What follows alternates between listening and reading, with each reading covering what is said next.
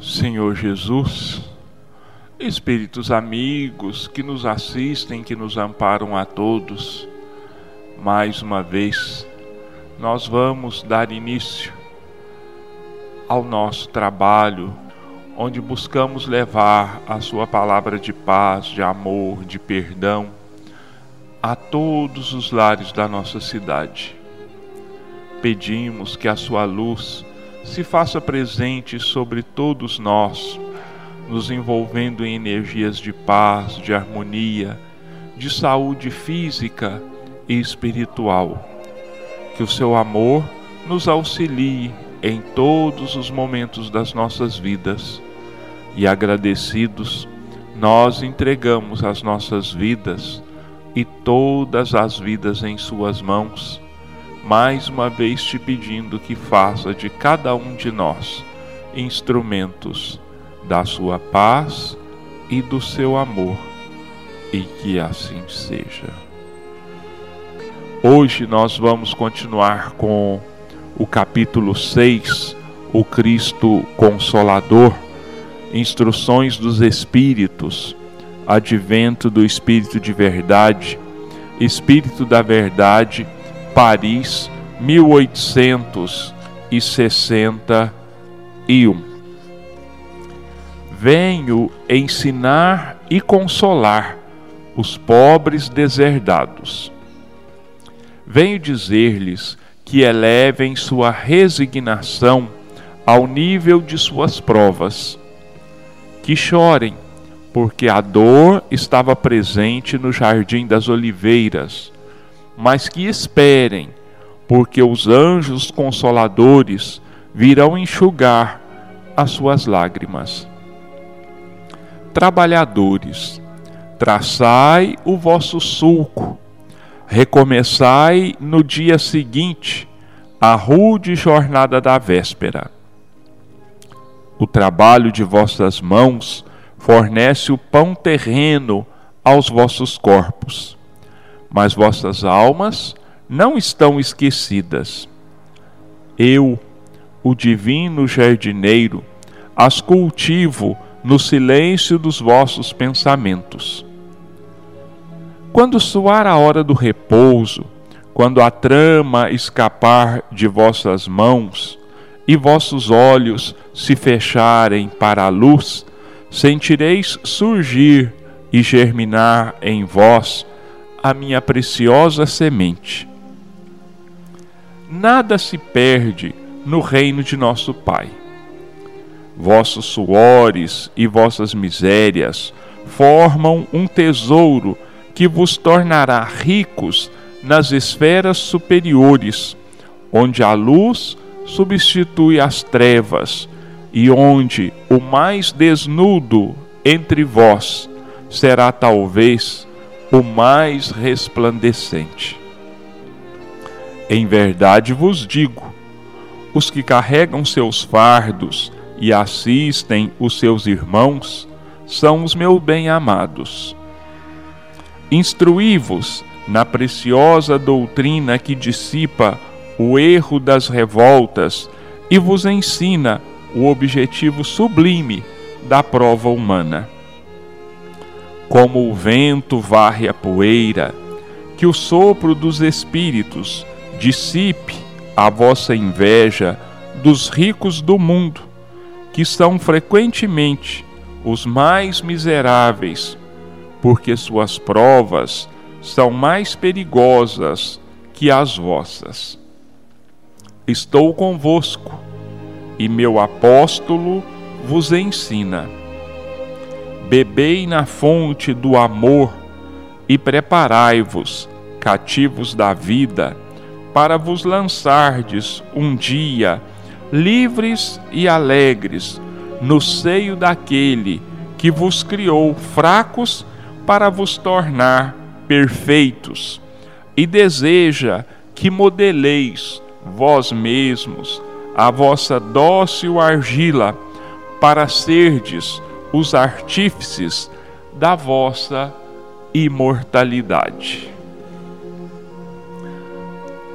Não é à toa que foi dado ao capítulo 6 o título de O Cristo Consolador, porque estas mensagens do Espírito da Verdade, que como o Cristo, ou em nome do Cristo, traz aos nossos corações, traz as nossas angústias, as nossas dores, esse bálsamo que realmente consola, que realmente nos acalma, que realmente faz com que nós recobremos as nossas forças, a nossa vontade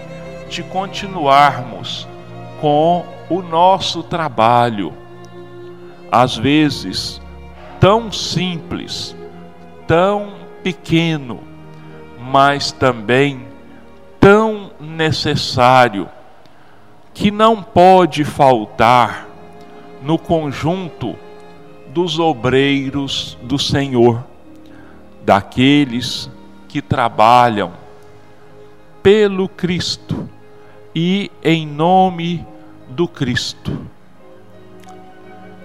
O Espírito de verdade nos conclama aqui mais uma vez a que nós nos resignemos diante das nossas provas.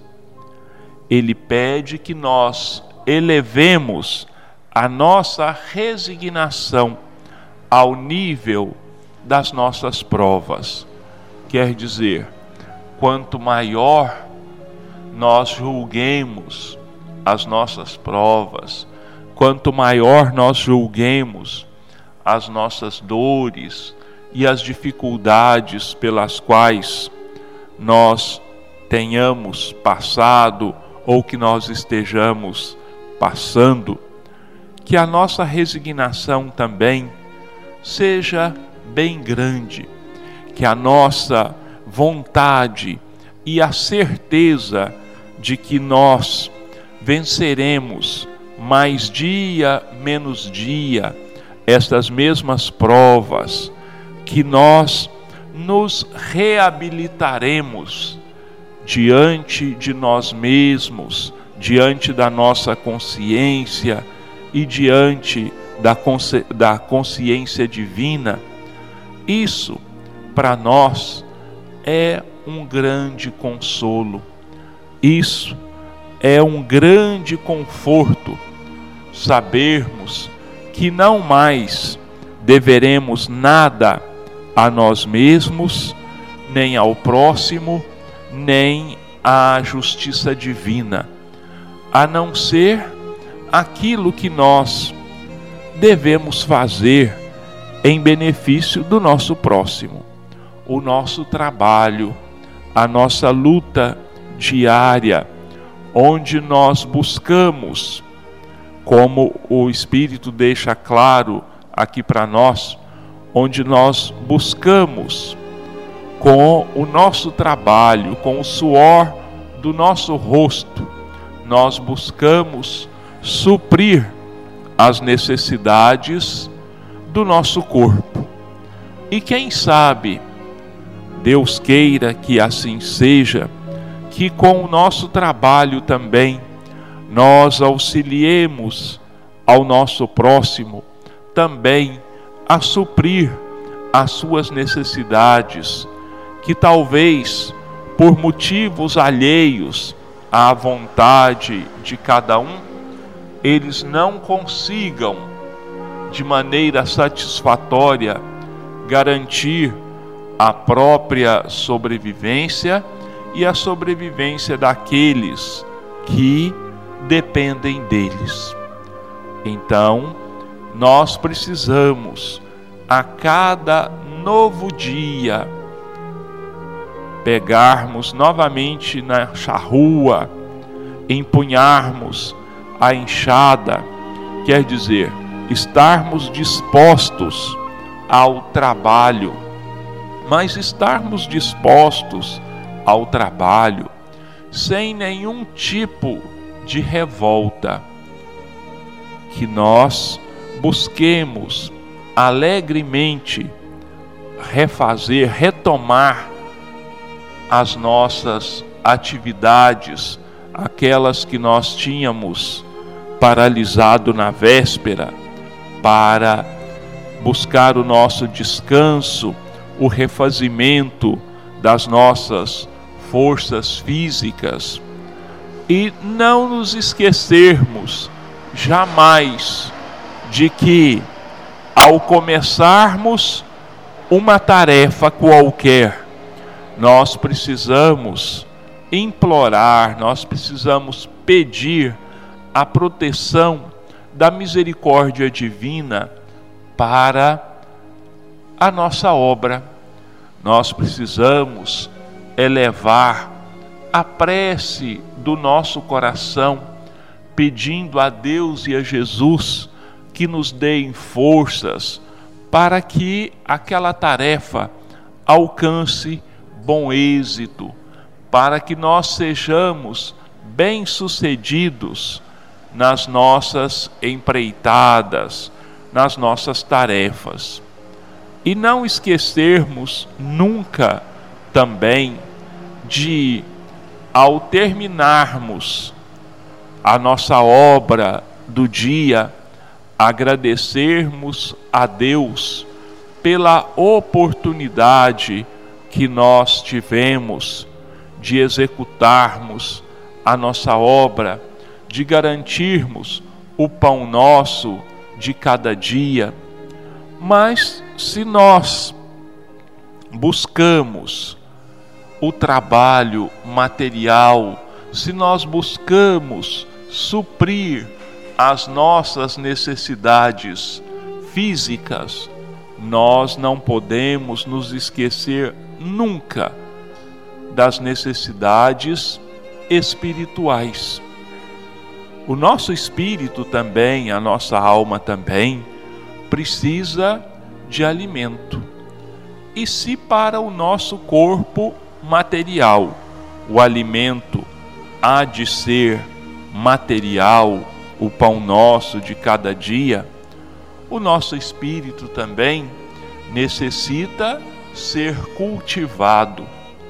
O nosso espírito precisa de ser também alimentado, suprido de energias que lhe deem vida, que lhe deem, que lhe proporcionem crescimento, que lhe proporcionem melhora, que tragam, que acelerem a nossa transformação moral.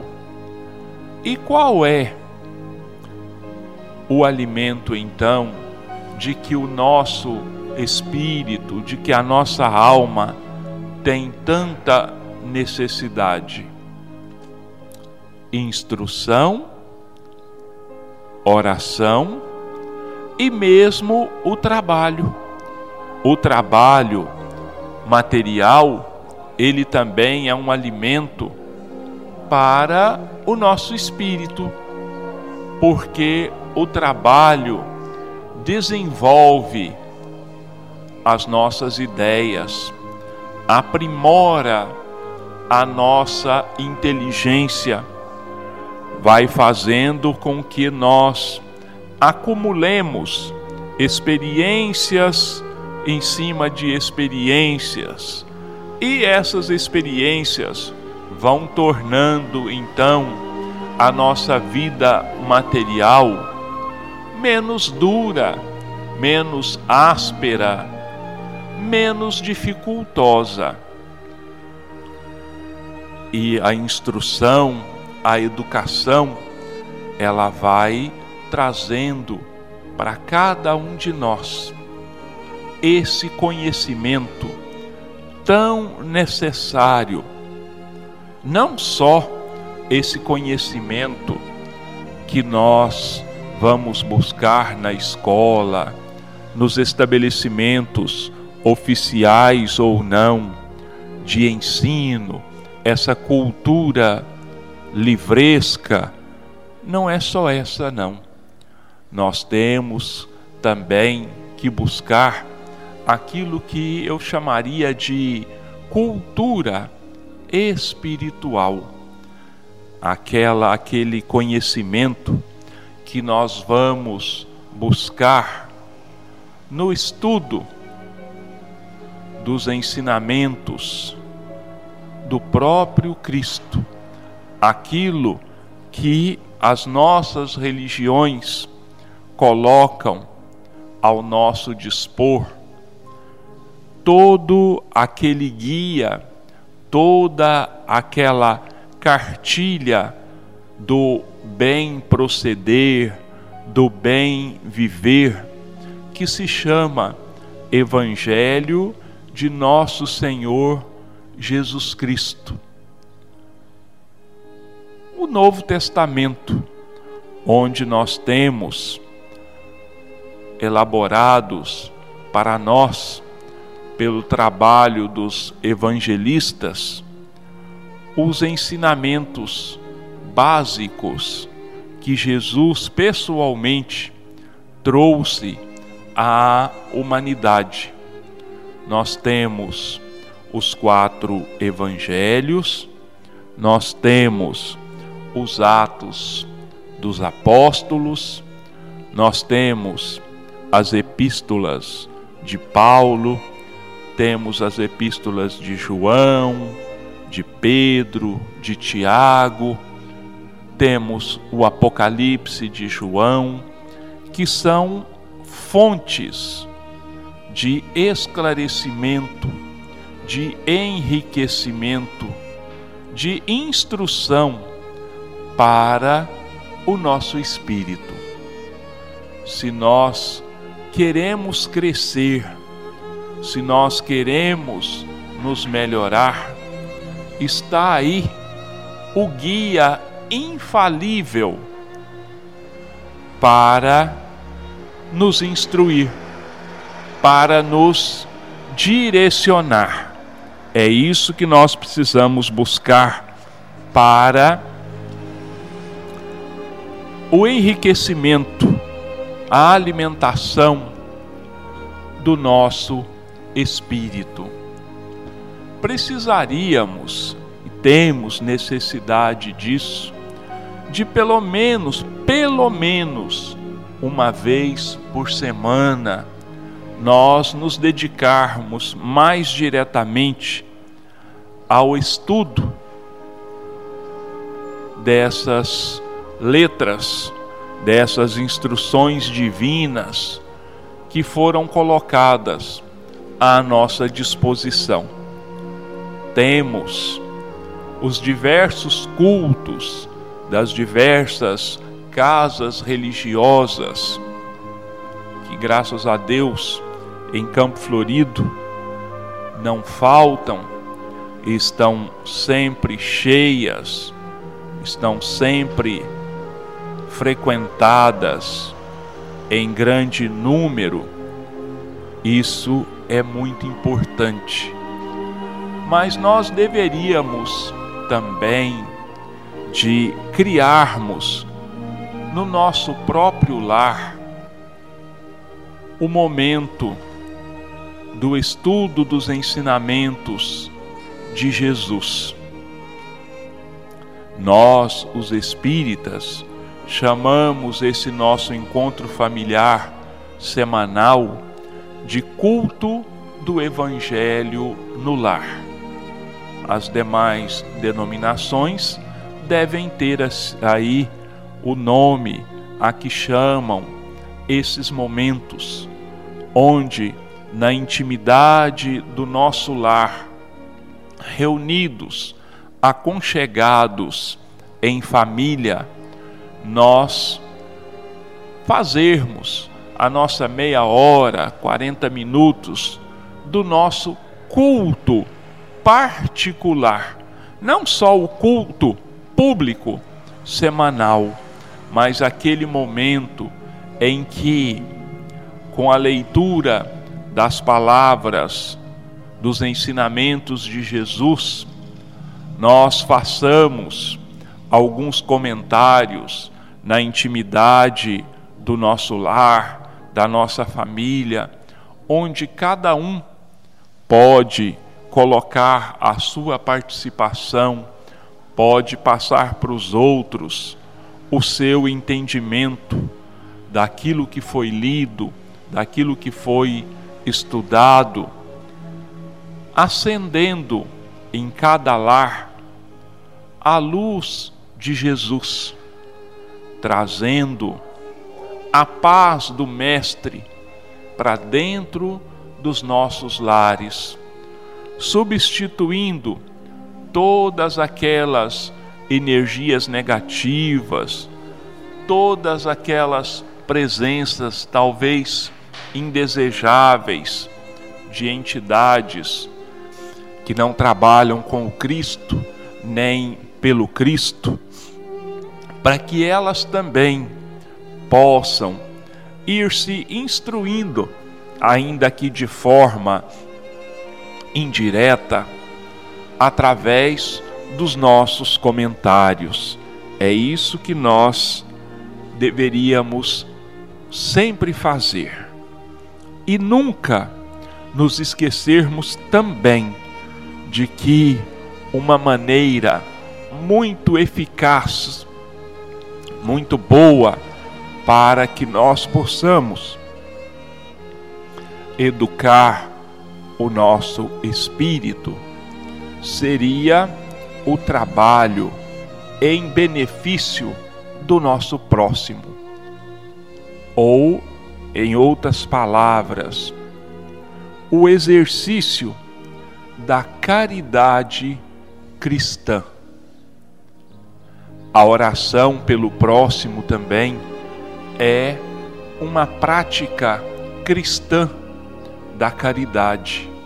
Quando nós elevamos os nossos pensamentos a Deus e a Jesus e rogamos proteção e amparo não só para nós, mas para todos aqueles que nos rodeiam. A visita aos doentes, aos acamados, a visita, a palavra amiga àqueles que estão passando por dificuldades de alguma forma, aqueles nossos irmãos que estão precisando de consolo, que estão necessitando de que a palavra do Cristo seja reavivada para eles, lembrando que a cada um que a providência divina nunca nos desampara, que a providência ela está sempre ao nosso lado e que como o próprio Cristo disse que muitas vezes ou sempre, né, que Deus sabe das nossas necessidades muito antes de que nós mesmos venhamos a saber.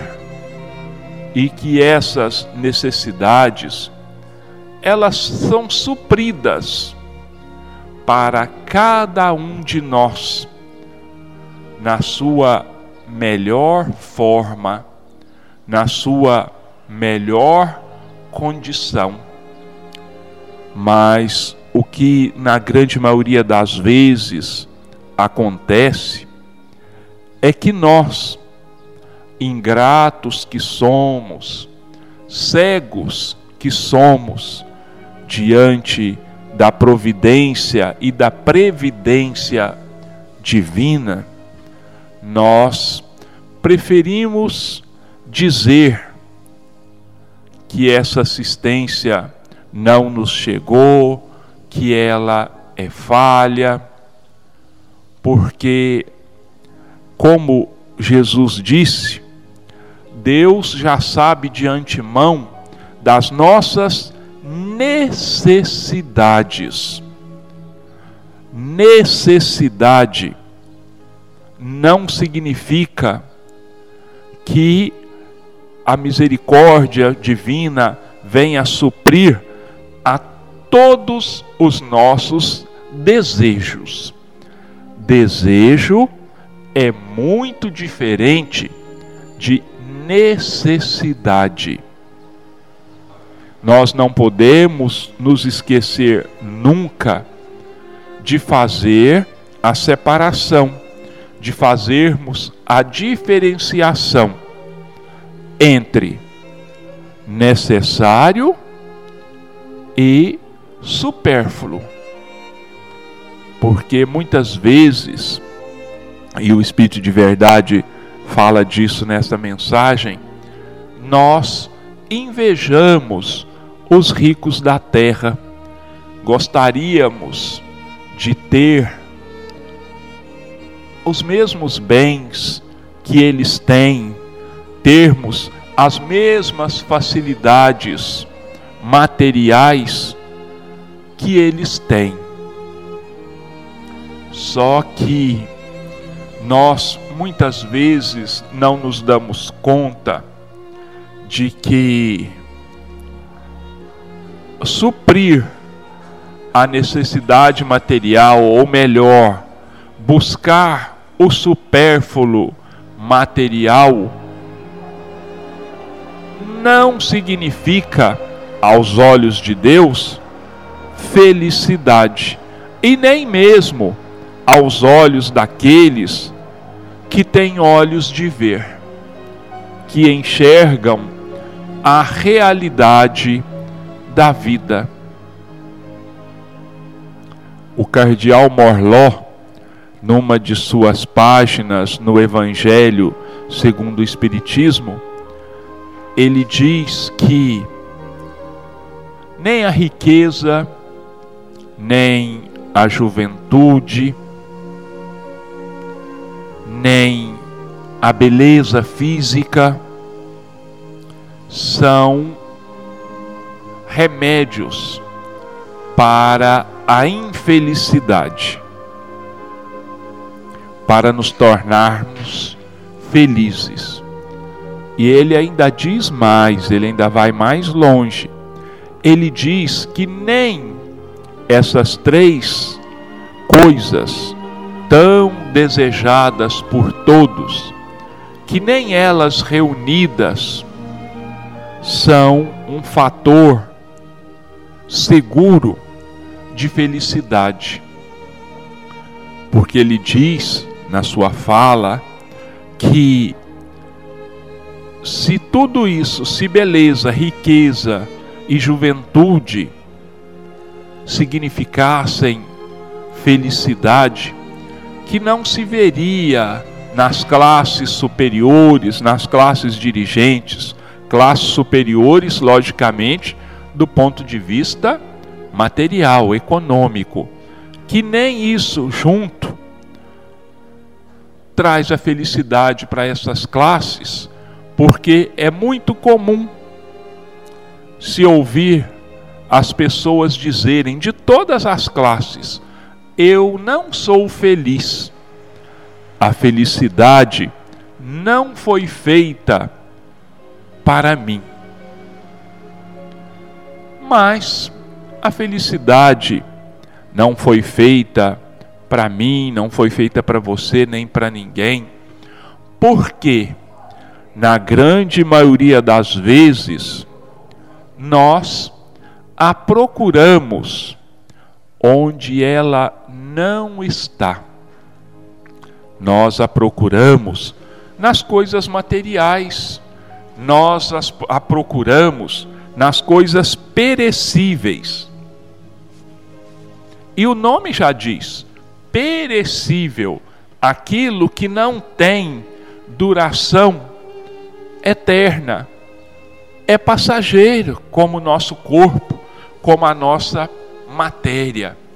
Então, pessoas né, que muitas vezes fazem planos, nossa, eu vou ser extremamente feliz quando eu conseguir comprar a casa com que eu tanto sonhei. Aí compra a casa, passa um tempo, se desilude porque a felicidade não está ali, aí transfere a ânsia de felicidade para o carro novo, para a viagem, para as festas e as baladas, e por aí vai. Mas se tudo isso é passageiro, não é aí que nós vamos encontrar a felicidade. A felicidade relativa nós vamos encontrar na realização do trabalho no bem, da obra em benefício do nosso próximo. É quando nós, esquecendo os nossos problemas, as nossas dores, as nossas dificuldades, e nós nos voltarmos para auxiliar o nosso próximo, nós vamos esquecer os nossos problemas, nós vamos esquecer as nossas dores, porque vamos ver de perto que muitas vezes as dores do próximo são muito maiores do que as nossas. Meimei tem uma mensagem que eu não me lembro o título e nem me lembro do teor completo dela, mas que ela diz mais ou menos assim: pelo menos uma vez por semana, sai de ti mesmo e vai de encontro às necessidades do próximo. Vai visitar os hospitalizados, os acamados, vai visitar um asilo, reconfortar os velhinhos abandonados, as crianças nas creches e nos orfanatos. Vamos levar a colher de remédio ao doente, o agasalho àquele que esteja nu, porque quando nós voltarmos para nossa casa, que nós compararmos a situação dos outros com a nossa própria situação, nós vamos dizer assim: Obrigado, meu Deus. Porque na realidade, se nós olharmos para o lado com olhos de ver, nós vamos enxergar a dor do próximo. Nós vamos enxergar as suas dificuldades.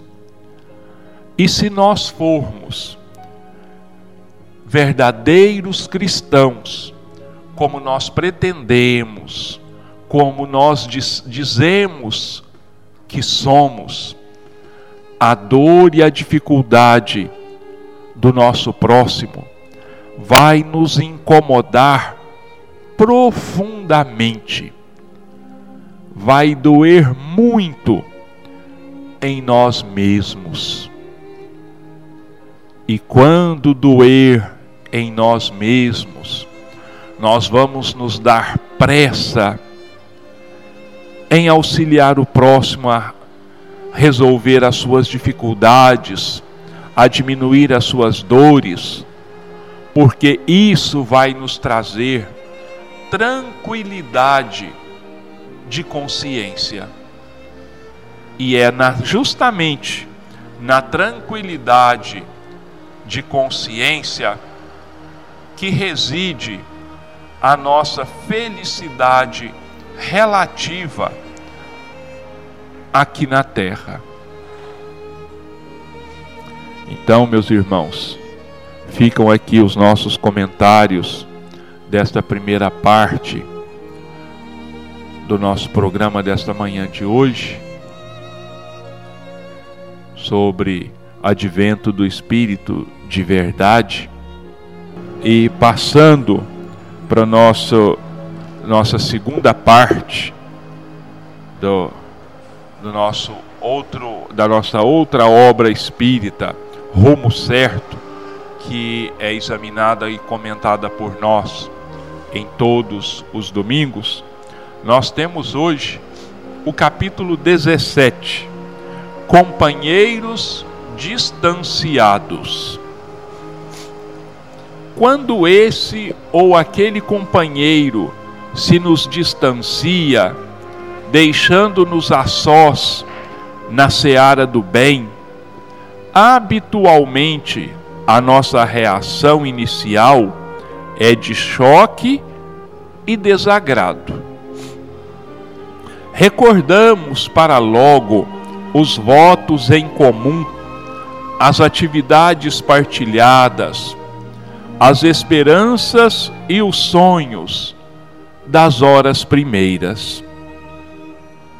Entretanto, embora devamos resguardar intacto o amor por eles, não é o sentimento negativo de amargor ou censura que a vida espera de nós outros nessas circunstâncias.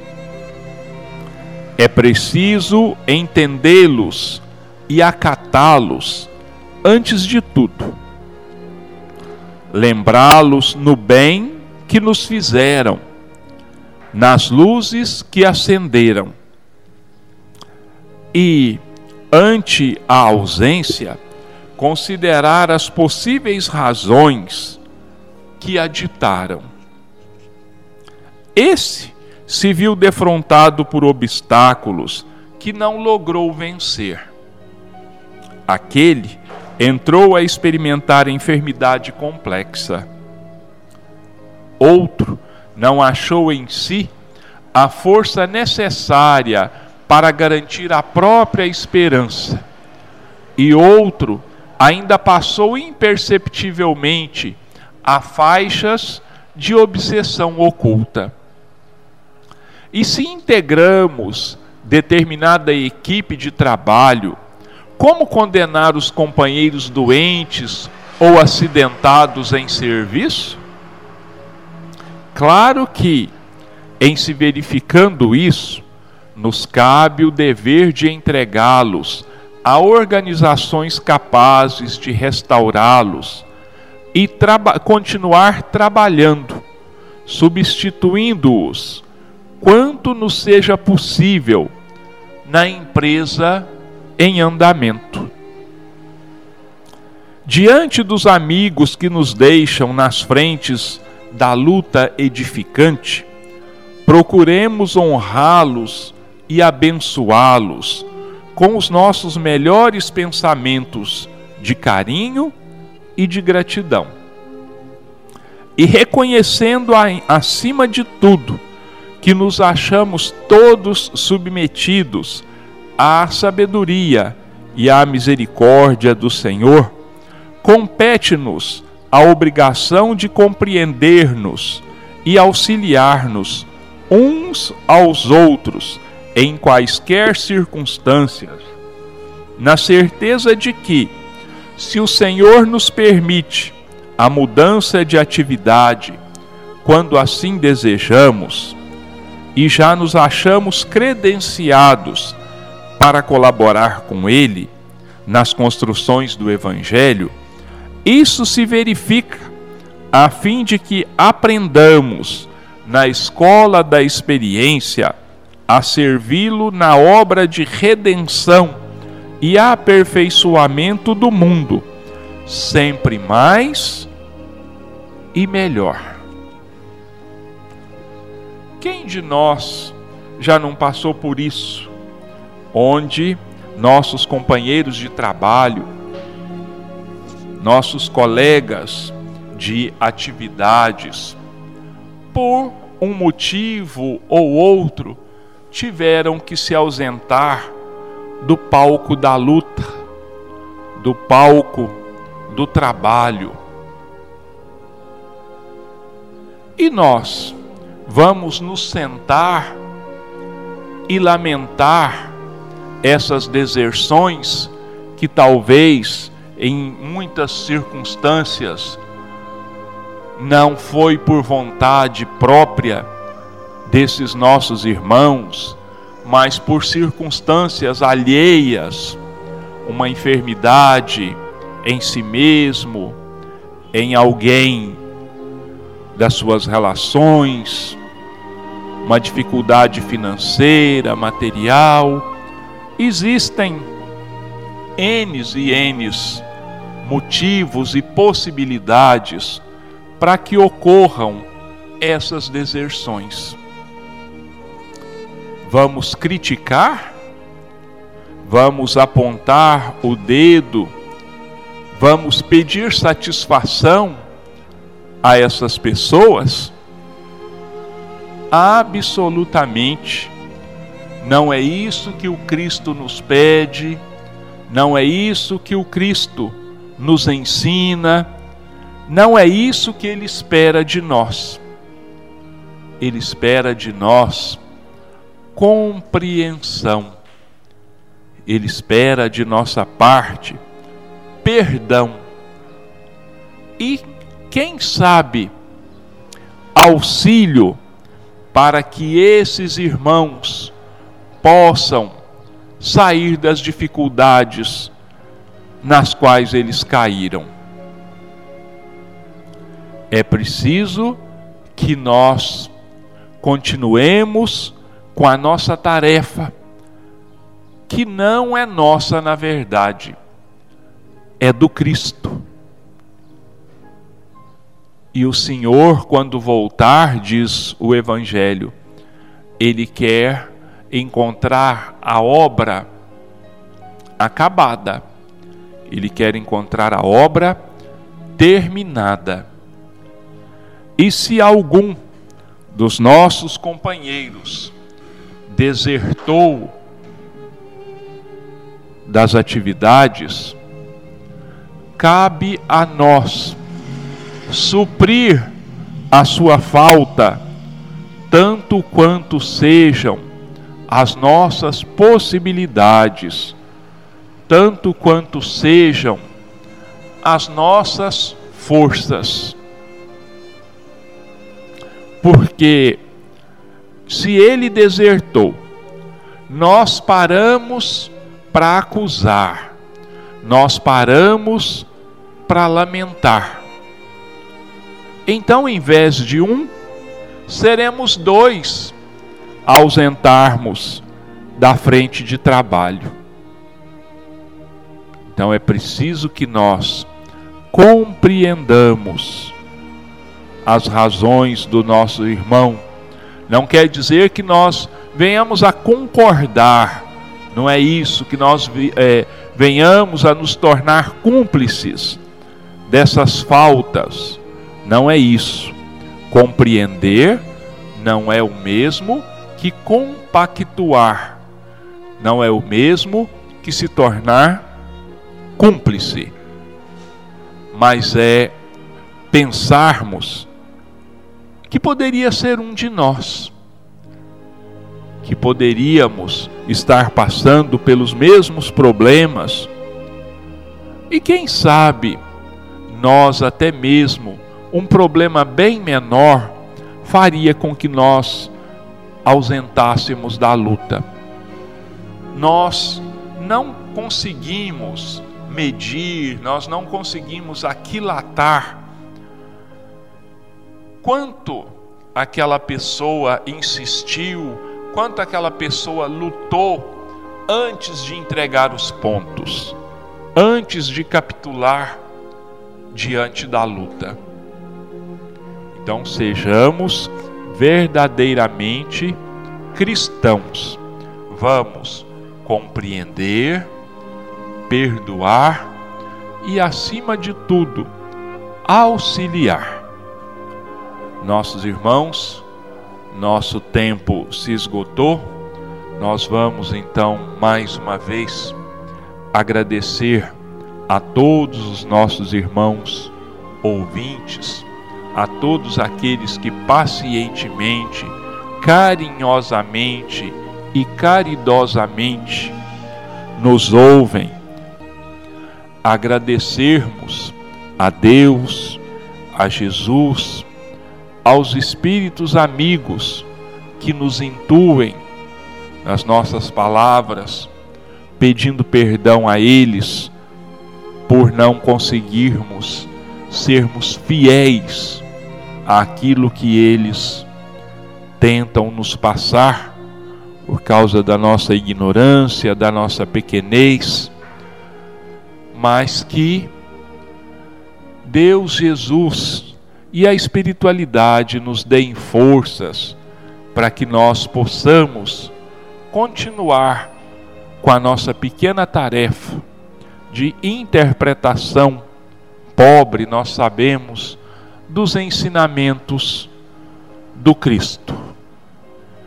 E agradecidos, nós elevamos a nossa prece, mais uma vez, entregando as nossas vidas e todas as vidas em Suas mãos, Jesus te pedindo que faça de cada um de nós instrumentos da sua paz e do seu amor. Pai nosso que estás nos céus, santificado seja o teu nome, venha a nós o teu reino, seja feita a tua vontade, assim na terra como nos céus. O pão nosso de cada dia dá-nos hoje, Senhor. Perdoa-nos as nossas ofensas, assim como nós perdoamos a todos aqueles que nos tenham ofendido. E não nos deixa entregues às tentações, mas livra-nos de todo mal. E que assim seja.